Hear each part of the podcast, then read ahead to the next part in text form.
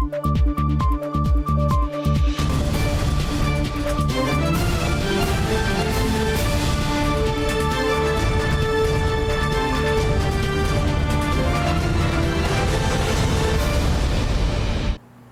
键时刻带您迅速掌握潮流趋势，欢迎您收看《财经趋势四点零》，我是赵廷玉。首先带您看到全球半导体产能短缺，大厂英特尔在本周四宣布跟台积电在先进制程上合作的细节，范围呢扩及五纳米、六纳米跟七纳米制程，使用台积电技术打造全新独立显示晶片品牌 Intel Arc。分析指出了英特尔这个举动呢，将给予竞争对手辉达跟超维压力，而同为三大厂合作对象的台积电角色举足轻重。根据市调统计，处理器大厂美商超维、社会笔电及伺服器处理器出货畅旺，第二季 X 八六处理器市占率冲上百分之二十二点五，连续四个季度超过百分之二十，创下十四年来新高。尽管全球半导体产能短缺，但超维获得台积电七纳米及六纳米等先进制程产能澳元，带动下半年出货，业界预期市占超百分之二十五目标稳健前进。we're very happy with our partnership with you know Taiwan Semiconductor. Um, you know they're they're they're actually the best in the industry, and so you know when we think about taking our design, you know, capability, which we think is, you know, at the top of the industry, and combine it. 市调指出，如果不含 IOT 领域，超维在 X 八六桌机 CPU 的市占较前季下滑， 从第一季的百分之十九点三掉到百分之十七点一，原因是整体晶圆产能受限，因此超维在策略上选择生产较多的笔电与客制化 CPU，直到近期才好转。Games merge bleeding edge technology and all aspects of the creative arts to empower us to be a part of amazing stories. 英特尔也积极抢攻 CPU 市场。除了今年底预计发布第十二代 Go 处理器 Older Lake，象征英特尔在 X 八六架构的重大突破。You should expect Alchemist-based products in Q1 2022. 十六日，英特尔正式发表将推出的消费级高效能图形产品品牌 Intel Arc，涵盖硬体、软体与服务，并横跨至数个硬体世代。外传拥有五百一十二个 EU 模组，并委托台积电生产。新唐人亚太电视李晶晶综合报道。哦，就在台积电抛出德国设厂在早期评估阶段之后，德国半导体大厂英飞凌近日接受德国媒体访问时表示，对于台积电在欧洲设厂的合作呢持开放态度，同时进一步指出，全球晶片短缺预估将持续到二零二三年。就在全球晶片荒持续延烧之际，各国频频向台积电招手。德国半导体大厂英飞凌执行长普罗斯近日再度喊话，只要受到政府支持，对与台积电合作在欧洲设厂持开放态度。在德国这边，我们是是在做认真的评估，那但是目前还是在一个非常早期的阶段。英飞凌执行长表示，企业合作应该分享共同价值，彼此才能互相信任。在全球半导体供应链面临挑战之际，各国政府将半导体开发与生产视为重要战略一环。普罗斯认为，欧洲如果想要打造半导体产业链，政府有必要出资补贴。而为了降低投资风险，合作有必要性。他也进一步指出，全球晶片短缺预估将持续到二零二三年。Semiconductors play a key role in our everyday life. This is very obvious with the current chip shortage. Most industries are impacted, and it becomes evident even to us personally. We are dedicated to take all necessary steps in order 而在疫情蔓延与美洲贸易战的影响下，半导体俨然成为攸关国家安全的关键产业。今年二月，美国总统拜登就签署了行政命令，强化美国晶片的制造能力，甚至点名台湾、日本与韩国共同组半导体联盟，降低对中国的依赖。新唐人亚太电视王冠林、赵廷玉整理报道。研调机构 IC Insight 最新统计，三星第二季半导体产值达两百零二点九七亿美元，超越英特尔，跃居全球半导体龙头。而台积电呢，排名维持第三。不过，台积电近来公司市值攀升为亚洲最大，主要跟中共监管打击科技业有关。根据外媒报道，十八日，台积电市值五千七百九十亿美元，旗下腾讯市值五千五百七十亿美元，成为亚洲市值最大企业。阿里巴巴则以四千八百一十亿美元排名第三。最大主因是中共当局整治中国科技业所致。十七日，中共当局市场监管总局发布禁止网络不正当竞争行为草案，禁止利用技术手段实施流量劫持、妨碍干扰等不正当竞争行为。当天，腾讯大跌百分之四点一四，为连续第五天收低。截至十八日收盘，腾讯股价自一月份高点崩跌百分之四十三。中共当局他认为呢，已经对其权力构成了威胁，所以对相关的巨头要进行整顿削弱，就成为最近的。这种政策的趋势了。中共当局过去数个月持续打击，导致中国股市市值蒸发一兆美元，网络教育、广告和汽车共享等产业成长也急刹车。腾讯警告投资人，因为中共当局对科技业寄出新监管限制做准备，暗示中共当局计划加强限制网络巨破。腾讯周三发布业绩报告后，腾讯总裁刘炽平接受分析师采访时表示，中共当局推出其他法规是预料中的事。新唐亚太电视高建伦、李晶晶，台湾台北报道。基体产业后市成为市场焦点，尤其美系外资大幅下调目标价，让台湾三大基体业者市值都饱受压力。群联董事长潘建成十七号对外喊话，他表示呢，基体市场受影响比较大的是 DRAM 应用，依旧看好明年快闪基体需求持续成长。记忆体产业传出杂音，外资大摩带头看空，国内记忆体大厂股价面临巨大压力。NAND Flash 控制晶片与模组厂群联更写下三个月最低价。董事长潘建成十七号下午亲上火线，说目前控制晶片上游原料吃紧，如果市况不好，为什么要不到货？还是一直在强调，拜托说呢，明年的产能呢，能不能够多给我们？我们跟跟四家在谈，哦，总量要增加四十趴。目前没有得到承诺了，所以你说那是多吗？不会，搞不清楚。如果是多，为什么我要成长四十，他会要不到？那群联电子呢？我们要进木 CB 的目的，就是因为充实了资源，准备后面希望能够再有一波一个成长。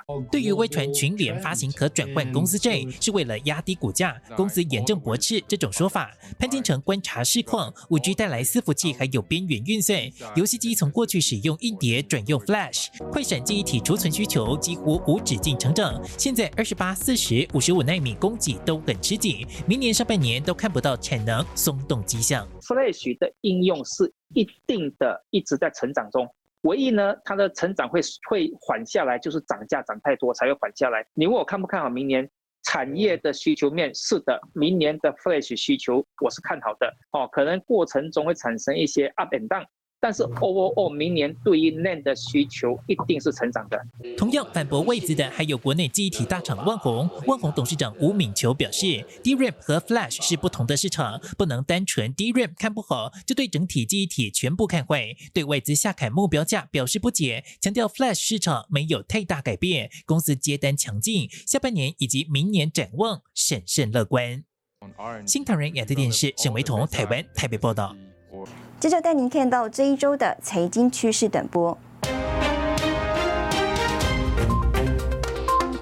先前陆续传出英特尔考虑购并革新，以及革新低调提交纽约 IPO 申请的消息。英特尔执行长 Pat Gelsinger 指出，整并潮有利英特尔复兴。台积电前六大客户订单能见度已至三纳米、二纳米世代，其中苹果、超微与联发科版图加速扩张，订单规模逐年放大，对台积电年度营收贡献已经稳居前三大。印度总理 Modi 喊出宏大再生能源目标，其中以太阳能为发展主力，目前已经稳步朝全球第三大太阳能市场迈进，但最终成败关键在于印度太阳能产业链能否支撑该国的太阳能发展。网购巨破 Amazon 逆势而行，正计划在美国开设迷你百货商场，包括服饰、家庭用品和电子用品，潜在选址包括俄亥俄州和加州。新唐人亚太电视整理报道。继去年 Google 跟 Facebook 铺设的海底电缆连接美国到亚洲的计划舍弃香港，改为连接菲律宾跟台湾之后，Google 在本周一再宣布，全新的海缆预计二零二四年启用，连接台湾、日本等六个亚太地区。随着各国政府对资安跟国安越来越重视之际，台湾的国际通讯战略地位也进一步提升。深海底下的海底电缆肩负着传输各国国际网络流量的重任。这一回，Google 宣布全新的海缆预计二零二四年启用，确定连接日本、关岛、菲律宾、台湾和印尼。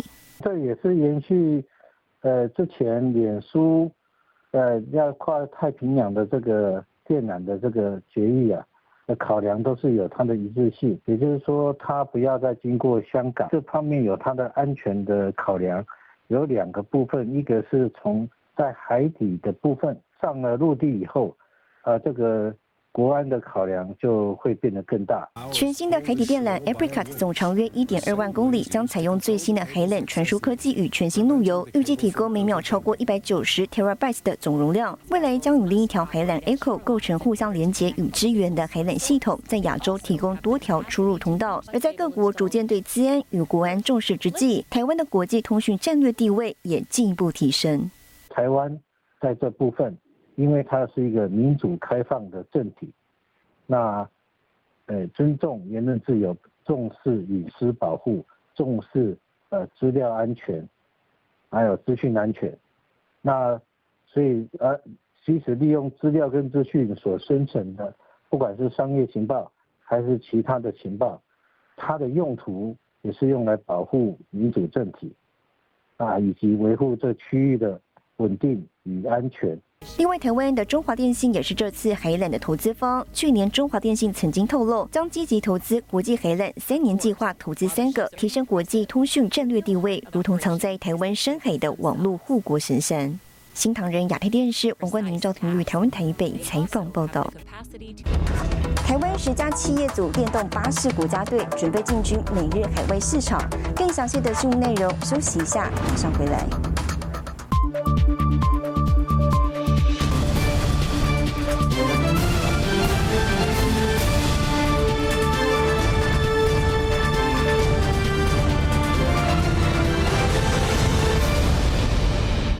未来台湾航太业龙头厂商汉翔航空工业呢，跨足电动车领域，携手唐荣车辆、大同公司等十家企业，组成了电动商用车 CTP 联盟，开发汉唐一号电动巴士新车型，预计今年十一月底将进行实车发表，那么积极进军美国跟日本等海外市场。由国内唐荣车辆、汉翔、大同等十家厂商组成的 CTP 电动商用车联盟，共同打造的电动巴士汉唐一号举行进军国际发表会。我们这个是最高端的一个电动巴士，跟国际大厂的一个对标哦，所以我们有信心做出一个台湾的一个国际品牌的电动巴士。这次联盟啊，三大主轴，第一个轻量化，你们都知道，我们做民航的。所有的碳纤维都是要轻量化，因此我们把这些的技术啊融入在我们新车里面。汉翔公司表示，将副材运用到电动巴士上，可有效减少车体百分之二十五的重量，并增加续航力。唐荣车辆公司则表示，唐荣车辆拥有国内唯一全滴滴版底盘平台技术，CTP 开发的电动巴士渴望名列国际前七位。为了希望 CTP 联盟能带动电动巴士海外市场的发展，节能减碳之外呢，哦，还能够让这个用路人啊，能够因伤亡啊，来建立一个那个智能智能化系统。商用的电动巴士或商用的电动卡车，就是我们的一个目标产品。那我们的目标市场就是在目前优先是在。北美市场，尤其是美国现在的呃校车要全面电动化，所以这是我们的一个目标市场。汉腾一号也将导入航空电子技术与车电网络能量，整合国产车电系统，提高行车安全。预计今年第四季完成实车发表，并进军海外市场。新唐人亚太电视邱天喜他们台中采访报道。全球电动车需求看涨，打入供应链的台厂也积极赴美设厂，就近提供服务。红海、和硕跟人保都提出完整的布局策略。红海最快二零二三年产能开出，预计年产量至少十五万辆。和硕呢，也为二零二二年规划产能目标。各国朝节能环保方向前进。欧盟执委会预计，二零三五年起禁止销售新的汽油车、柴油车和油电混合动力车。美国政府也设定到二零三零年前，电动车总销量占百分之四十到百分之五十的目标。面对未来电动车的庞大需求，使得拥有多年高科技相关基础的台湾，终于切入汽车产业。因为电动车，开个玩笑说，非常像。长了四个轮子的 iPad，一部电动车它所耗掉的这个呃呃高科技材料呢，包含被动元件，以被动电阻电容来讲呢，是呃可能超过二十个、三十个手机的这个消耗量。台厂成功打入电动车供应链，更积极赴美设厂。以鸿海集团来说，是电动车代工厂中涵盖零组件、整机制造。先前已出资建设威州土地及厂房，最快二零二三年投产，年产能至少有十五万辆。不过目前地点还在评估中。和硕集团二零二零年十一月宣布将赴美设厂，并设下二零二二年北美新厂产量的目标。德州新工厂将就近供应特斯拉奥斯汀厂，但和硕目前尚未公布相关细节。人保则斥资八百一十三万美元收购同集团的泰金宝美国分公司股权，预计二零二一年第四季完成交易。由于印第安纳州境内有众多日系及美系汽车相关车厂聚落，将就近提供需求。那我相信二零二一已经是一个转折点了，在二零一九之前，呃，像特斯拉这一个客户呢，啊，这一个知名的电动车厂商呢。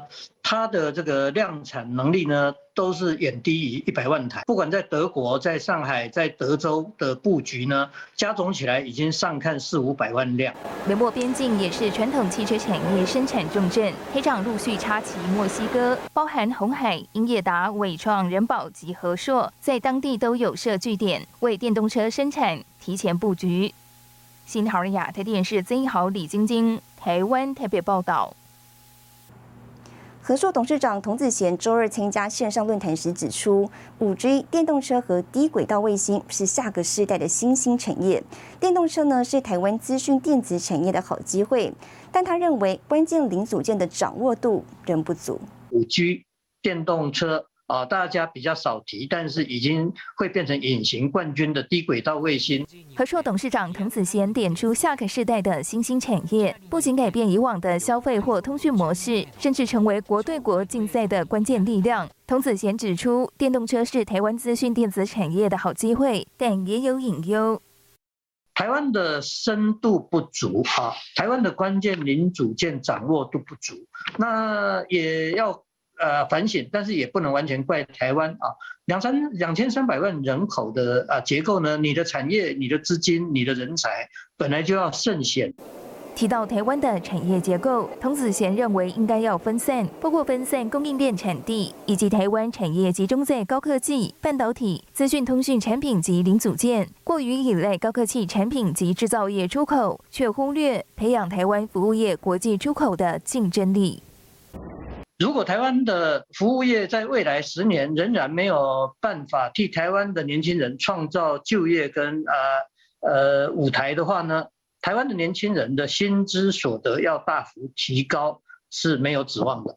童子贤拿出数据，以先进文明国家举例，制造业平均三成，服务业五到六成，农业、矿业、牧业加起来不到一成。童子贤认为，台湾要反省目前重制造轻服务的现象。童子贤也肯定，台湾前段在资讯、电子及半导体等衍生出来的产业，已打下不错成绩。这一方面，台湾做得非常好，并不是呃，并不是否定它。可是呢，你再继续多创造一个林百里，两个这个这个开玩笑，徐世昌、童子贤，对这个产业会加分多少呢？就是九十五分变九十六分而已啊。面对台湾高科技产业未来发展，童子贤用十个字来勉励：培养、搜集、分散、联络及反省，期许台湾为培养人才、创意提供良好的创业环境，也从各个面向来完善产业需求。新桃亚太电视曾一豪、李晶晶，台湾台北报道。接下来带你浏览这一周的重要财经数据。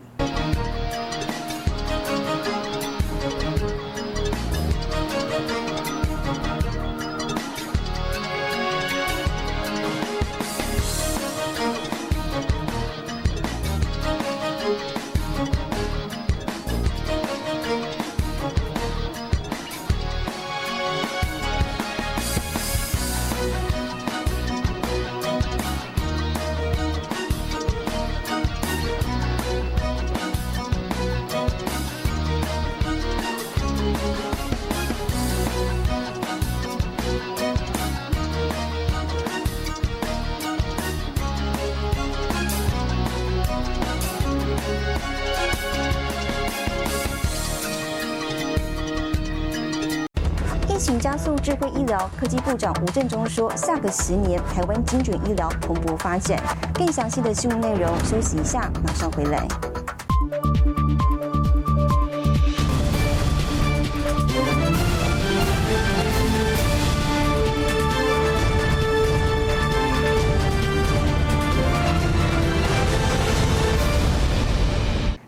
来，台湾资通讯产业实力受关注。工业电脑品牌厂研华十九号举行股东会，研华表示呢，订单能见度看到明年上半年。而近期共同创办人之一的何春盛担任大同总经理，双方渴望在多个产品面向开展合作。二零二一就今年呢，呃，我们应该会有超过的成长，跟二零零八那一次一样，隔年我们就有很高的成长补回来。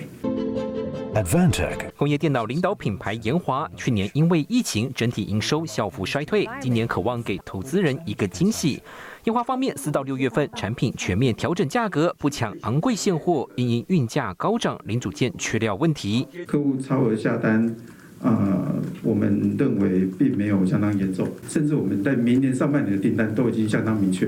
呃，如果就是说没有缺料的话，我想我们今年的成长率应该会比呃过去几年会好很多。那现在这个情况呢，是让大部分的客户，他大概都下至少六到十二个月以上的订单给我们，有的甚至更久。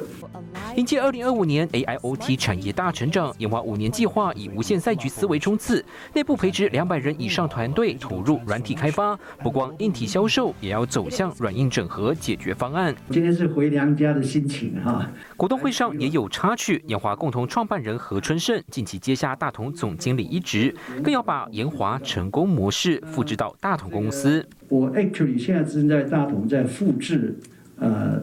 研华一个管理模式，business model 方面跟研华很像，它是一个很多 fragmented，很多的不同的市场，呃，产品的 business model 也都不一样。诶，我们发现真正去大同以后，我们有很多合作机会，啊，包括这个大同的绿电部分，还有电表。如果有必要的话，我们也会来支持。烟花与大同早有产业上下游业务关系，何春盛定位大同要担任国家数位转型推手，预料两公司将有进一步合作机会。新台记者陈慧文、沈维彤，台湾台北报道。疫情加速智慧医疗的发展，台湾科技部协助医疗领域结合新创，提供智慧医院跟远程医疗的相关系统设备。科技部长吴振中表示呢，精准健康产业是台湾未来五到十年的发展重点。不一样的东西，病人自己就可以套上指套，透过这一台小小的仪器，他的心跳、呼吸、血氧多重身体记录就可以一次监看。智慧医疗在疫情期间扮演重要角色，远距医疗功能让医师和病人做到双向保护。这套生理资讯智慧监控系统，主要可以应用在专责病房。过程中，病人都希望被监控，或者是说，如果要测生命真相的话，其实医疗人员都要进进出出那个隔离间呐。那那那个过程中就会耗费很多医疗的物资。就有一台机器带进去之后，就可以把它变成像一个 ICU 的地方，让它可以随时监测那个病人的生理真相。那在出出入入的状况之下，消耗的物资，我相信应该可以节省个八十 percent 以上的一个这个物资。除了远距医疗，还有智慧医院，走进脸部自动马赛克，侦测口罩。体温插入健保卡就可以显示出 TOCC 身份资料，完成实名制登录。这台零接触智慧防疫自助机目前已经运用在全台三十多家医院。所有的资料呢，我们会保留三到三个月的资料在机器跟医院里面去。万一呢这段时间民众其中的民众有风险，那我们可以调出那一段时间所有的一个资料。疫情加速医疗数位转型，科技部致力将医疗与台湾新创结合。在智慧医疗部分，部长吴振中表示，近一年半，新创团队也发挥了应变能力。觉得我们未来台湾的精准健康产业，在两两个强强相接的情况之下呢，ICT 的这个实力跟我们这个工位跟医疗的这个水准加起来。台湾的未来十年，所谓的精准健康产业应该是可以蓬勃发展。新唐人亚太电视黄亮简、曾新敏，台湾台北报道。带您看到下周有哪些重要的财经活动。八月二十五号，大立光股东会；八月二十六号，欧洲央行宣布货币政策会议纪要；八月二十六号，美国公布 GDP 季率修正值。八月二十六号，韩国央行宣布利率决定。谢谢您收看这一周的财经趋势四点零，我是赵廷玉，我们下周再见。